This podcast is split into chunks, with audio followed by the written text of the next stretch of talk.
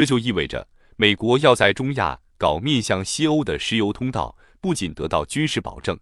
而且得以进一步控制欧盟的石油命脉。而中国修建的西气东输工程，其隐含的战略意图是进一步向中亚五国的石油资源地发展，乃至将来如果可能发展中印俄三角关系，分享里海的石油资源。这个战略意图看来是难以实现了。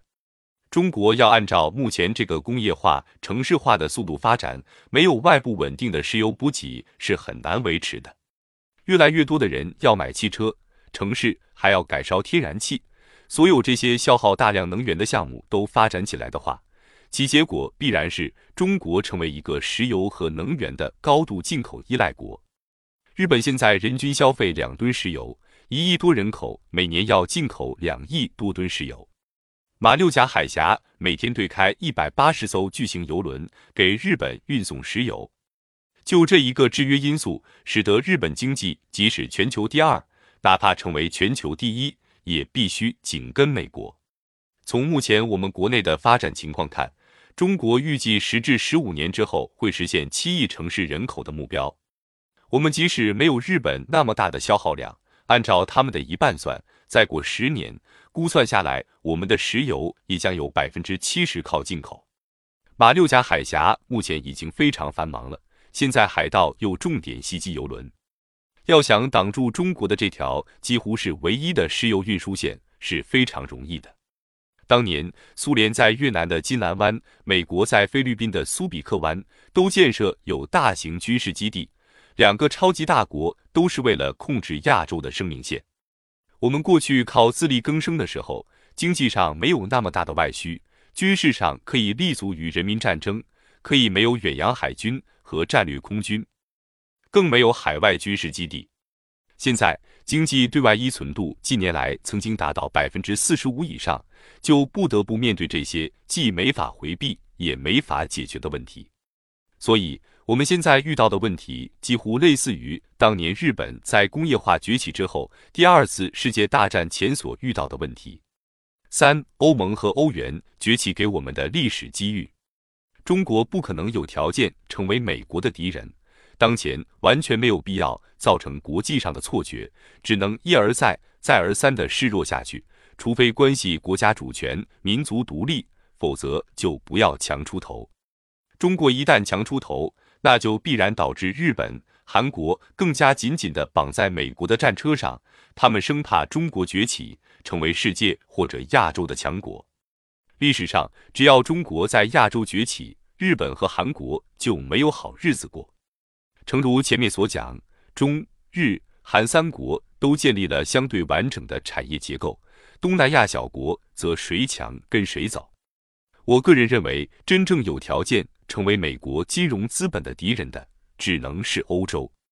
美国真的觉得它的战略平衡失控的时候，一定会把战略重点转向欧洲。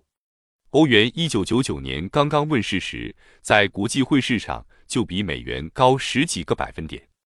这是因为欧洲经济比美国经济健康的多。美国经济百分之八十靠服务业，欧洲的服务业也就占百分之四十至百分之五十。有人说美元币值高估百分之七十，公认的说法是高估百分之二十。既然欧元比美元币值高，欧洲经济又相对比较健康，必然导致各国调整外汇储备。比如日本一九九九年大约有三千亿美元的外汇储备，假定要调换百分之二十的欧元，就意味着要卖出六百亿美元的国债，因为大部分外汇储备。在美国都是以国债和其他债券形式存在的。假定外汇持有大国，包括阿拉伯石油输出国等，都看好欧元，为了防范汇率风险，就都要买入欧元，同时抛售美元。那么结果是大量资金进入欧元市场，欧元一下子就会被拖起来，美元就会被打下去。也因此才发生了巴尔干战争。欧洲的巴尔干冲突是长期潜伏的。科索沃危机由来已久，为什么会发展成美国主导的大规模军事干涉？那是因为美国想阻止各国把资本投向欧洲，阻止买欧元的潮流，防止美元垮。所以，二十世纪九十年代初就有的巴尔干冲突，到一九九九年才全面爆发。背后导致这场战争的原因，就是典型的经济原因。欧洲各国发行欧元的前提是各国的财政赤字不得超过百分之三点四。巴尔干战争一打，所有欧盟国家赤字都超过百分之四，欧元立时就掉下来了，汇率跌落百分之二十以上。各国马上停止调整外汇结构，因为战争使欧元成为不稳定货币。按照传统理论，货币被当作一般等价物交换中介。欧洲区内贸易大于区外贸易，一旦欧洲整合成功，形成欧盟统一货币的情况下，没有汇率损失，而区内贸易的实际量就会增加，因此它的经济健康程度大于美国。美国现在实际成了全球最大的吸血鬼，他要把所有制造业国家创造的利润吸到自己这里来，把自己发行的美元给他们，再将美元吸引回来，投入自己的资本市场。这是一个恶性的经济循环。当它的制造业大规模移出的时候，实际上把经济变成了一个从纸到纸的循环。世界发展到金融资本主义阶段，发生的危机不再是传统的产业资本过剩，而是金融资本过剩导致的危机。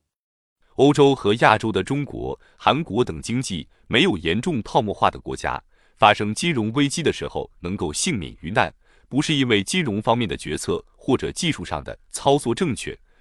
而恰恰是因为这些国家以制造业为主。中国的产业结构是完整的。资本市场没有对外开放，所以中国在东亚金融危机中没受什么影响。韩国的产业结构相对完整，所以它复苏的最快。只要把泡沫挤出去，产业就会继续运行。同样的道理，从拉美经济三支柱巴西、墨西哥、阿根廷的情况看，墨西哥、阿根廷先后都垮了。巴西为什么到现在还没垮？也是因为巴西是其中产业结构最完整的国家，金融危机中垮得最深的是与国家政治强权结合的金融资本。作为以实物经济为主的国家，中国并不担心国际上发生大的金融危机，充其量损失外汇储备。